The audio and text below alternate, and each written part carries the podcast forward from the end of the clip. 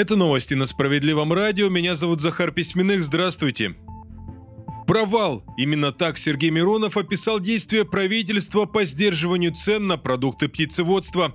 Лидер справедливоросов напомнил, что прошло уже полтора месяца с момента, когда президент дал указание разобраться с ростом стоимости куриного мяса и яйца. Сергей Миронов обратил внимание на то, что Минсельхоз предлагал ограничить экспорт продуктов птицеводства, но эту инициативу завлакители. Чиновников, по словам Миронова, просто начали шантажировать сами производители. На запреты хотели ответить снижением производства. В правительстве пошли на уступки. В итоге, когда речь заходит о необходимости регулировать цены, отметил Сергей Миронов, чиновники впадают в ступор, что приводит к постоянному увеличению затрат для потребителей.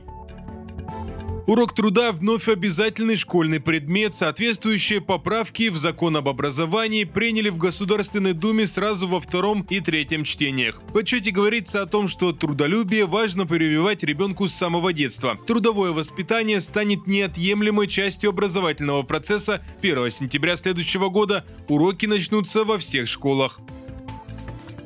На 15,5% в среднем по стране в России в этом году рекордно дорожают коттеджи и дачи. Об этом сегодня пишет лента. По информации издания, лидером роста стала Республика Алтай. Там цены подскочили на 46%. Следом Чувашия и Курганская область. Сейчас средняя цена загородной недвижимости в России почти 7 миллионов рублей. Дороже всего покупка дачи обойдется ожидаемо в Москве. Средняя стоимость около 25 миллионов рублей.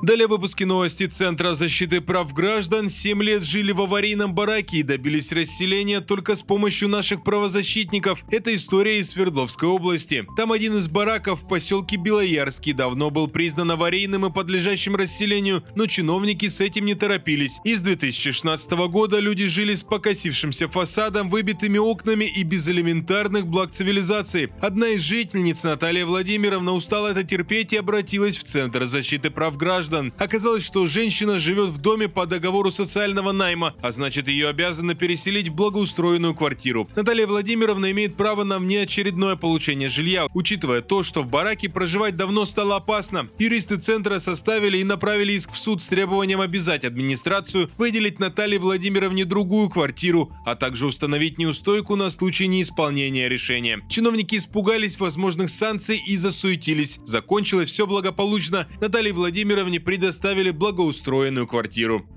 На этом пока все, не переключайте волну.